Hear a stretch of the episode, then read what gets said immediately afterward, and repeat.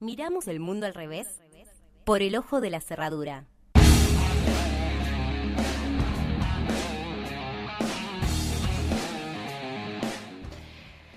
A fines de agosto se cumplieron ocho años del pacto de IPF y Chevron. La extracción de hidrocarburos no convencionales se volvía bandera para alcanzar una soberanía energética, paradójicamente buscando depender todavía de combustibles fósiles de ese estilo. No solo no se consiguió a día de hoy, sino que tampoco se logró mejorar la situación económica de los habitantes y menos que menos la sustentabilidad o cuidado del ambiente bajo un modo de producción que solo trae contaminación como lo es el fracking. Y peor aún lo que significa y lo que implica esta palabra hoy para Neuquén. En nuestro país el medio ambiente está siendo avasallado. Deforestación, agroindustria a gran escala, megaminería, pérdida de biodiversidad, flora, fauna, conjuntamente con los 350.000 hectáreas de humedales que se perdieron en solo en lo que fue el 2020, más el millón de hectáreas en todo el país por los incendios, ni hablar de lo que eso significó para el Delta de Paraná. Pero todo esto lo sabemos y todo esto pasa, pero hay más. La provincia de Neuquén está atravesando por una situación crucial. Se declaró la emergencia hídrica por falta de precipitaciones y este es el mismo lugar donde se encuentra el yacimiento de hidrocarburos no convencionales más grande del país, Vaca Muerta. El gobernador de la provincia, Omar Gutiérrez, declaró que están ante los registros más bajos de la cuenca del río Limay en los últimos 15 años, con precipitaciones por debajo de los niveles que permiten desarrollo productivo e irrigación, lo que pone en riesgo el riego de las cosechas y entonces 80.000 puestos de trabajo que dependen de que haya agua para el cultivo, para esta cosecha y para el acceso al consumo humano. El 2% de este caudal se destina a este consumo para personas y el 55% se usa para riego. Entonces, ¿cuál es el problema acá? Es que el agua destinada directamente al consumo o indirectamente al tratarse de cultivo puede estar llena de metales pesados que afectan indescriptiblemente a la salud. ¿Por qué? Bueno, la cosa es un poco así. Neuquén no solo padece de esta emergencia hídrica, sino que también gran parte de la población viene sufriendo sismos, cuya aparición está estrechamente relacionada a esta continua actividad de la extracción de hidrocarburos en vaca muerta. El 11 de agosto se manifestó la Confederación Mapuche de Neuquén al lado de siete comunidades afectadas en las zonas de Sausal Bonito, Añelo, Rincón de los Sauces y Chañar para que se interrumpa la actividad en Vaca Muerta. La gente tiene miedo de que los sismos derrumben sus casas porque no saben cuándo va a pasar, porque no saben con qué exactitud qué pasará con el temblor y porque son cada vez más presentes. En 50 años hubo dos sismos, pero en los últimos cuatro años hubo seis. Esta información la pueden encontrar detallada en una nota que realizó Victoria de Masi en Diario AR. De 2015 a hoy, esto es lo que pasa y coincide con el repunte de la actividad petrolera. En lo que respecta a los microsismos es muy difícil incluso contemplarlos, pero los habitantes solamente en julio dijeron que hubo más de 60 episodios. Desde el Instituto Nacional de Prevención Sísmica dicen que esto llama poderosamente la atención y que algo hay que hacer, algo hay que atender. Y cabe destacar que la mayor data recolectada llega por la Red Geocientífica de Chile, que tenía en cuenta por este instituto, porque acá no contamos con la equipación necesaria para poder adelantarnos a este tipo de temblores. Entonces, las propias empresas que son funcionales a la contaminación y a lo que sucede con los sismos también se ofrecieron a sumar sismógrafos para el programa de monitoreo sísmico provincial. Unos copados, de repente. Pero ahora bien, ¿por qué son funcionales? Bueno, para que se entienda primeramente dos cuestiones, el fracking, que está prohibido en Francia, Inglaterra y algunos lugares de Estados Unidos, es una técnica de extracción de hidrocarburos como decía antes, no convencionales. Pero ¿cómo se extrae? Bueno, vaca muerta funciona como la roca a la cual se le sacan estos hidrocarburos de alta calidad. Y el fracking sería literalmente perforar esa roca y ese suelo unos 2.000 o 3.000 metros de profundidad con agua y arena a una presión increíble. Esto trae consigo la generación de residuos contaminados que son irreutilizables. ¿Y a dónde van a parar? A eso que se llaman pozos sumideros, realizados justamente por las empresas. El problema es que entre 2002 y 2020, en ocho años, se inyectaron 12 millones de metros cúbicos en estos sumideros. El 80% de estas inyecciones fueron en 2018 y 2020. Y hay sismos justo donde están estos recipientes y estos acumuladores llenos de líquidos tóxicos. Este es el problema también, porque los, los, los sismos que se están ocasionando pueden romper los sumideros y generar filtraciones de agua contaminada a las napas. O sea, todos esos sumideros, todo ese líquido tóxico puede filtrarse a las napas. Entonces, Esto, sumado al tiempo en el que está acumulado esto, porque hace un montón de tiempo que están acumulados todos estos líquidos tóxicos, la implicancia que puede tener puede ser terrible. Pierde la población con los, con los sismos, con el agua contaminada, pierde la naturaleza, el lugar que vivimos, y los únicos que piensan no perder, pero forman de igual manera parte de este planeta, son los que los hacen, amparados por el Estado que alguna vez dijo bregar por la calidad de vida de los ciudadanos.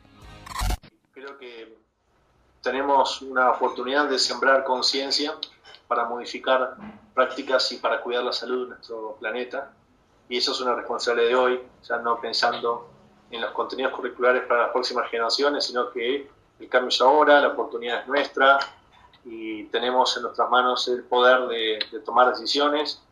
Y yo creo que estas cuestiones obviamente se, se tienen que contemplar poniendo en el centro la calidad de vida de las personas y no, estaríamos este, alejados de la realidad si pensamos que en realidad la agenda ambiental no es un obstáculo al desarrollo económico, más bien eh, es parte de la solución.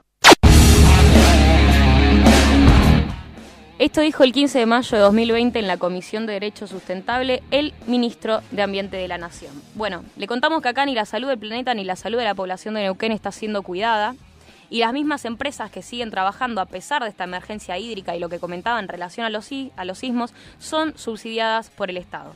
Esto también lo dice Guillermo Tamburini, becario del CONICET, especializado en ciencias de la tierra, del agua y de la atmósfera.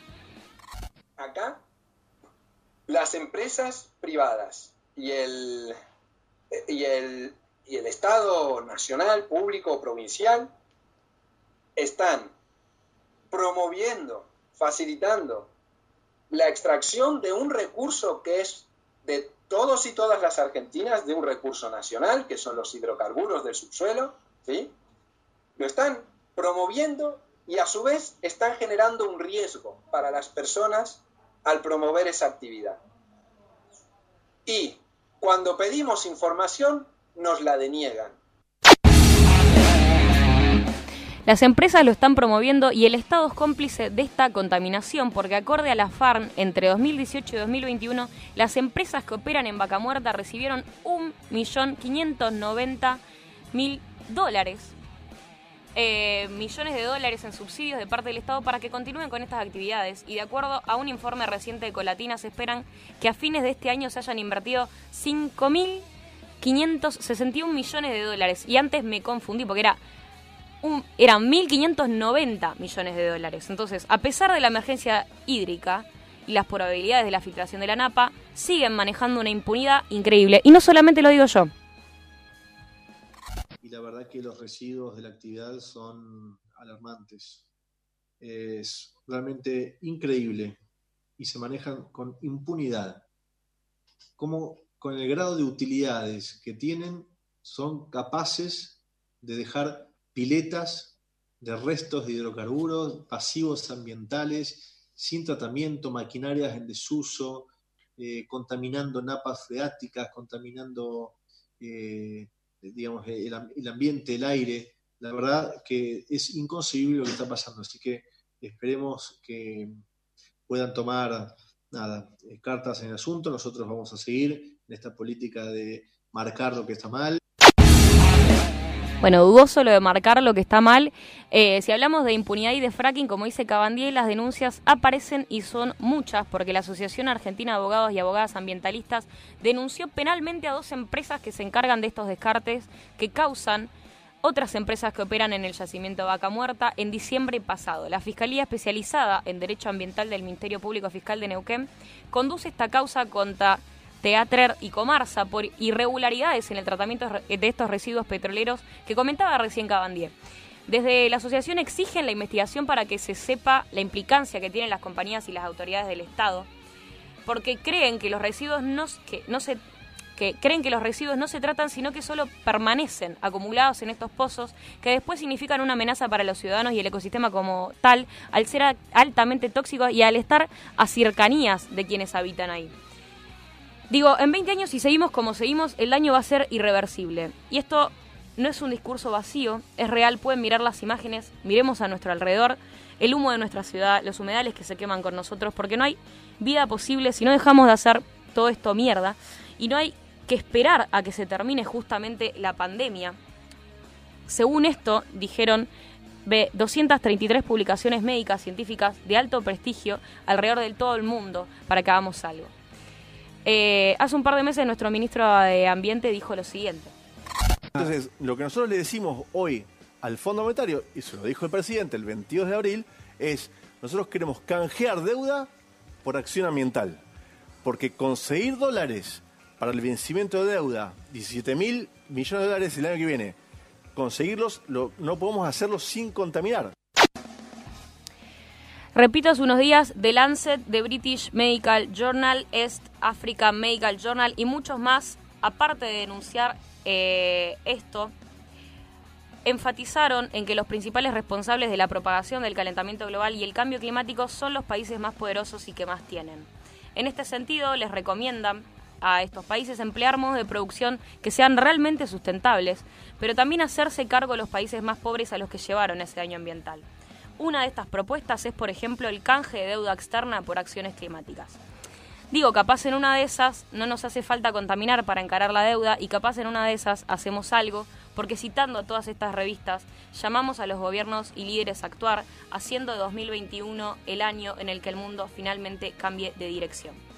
En la balada del diablo y de la muerte, más miedo da al ser humano, que la codicia no les tape la razón, porque no va a haber lugar donde puedan vivirla cuando no haya planeta que habitar.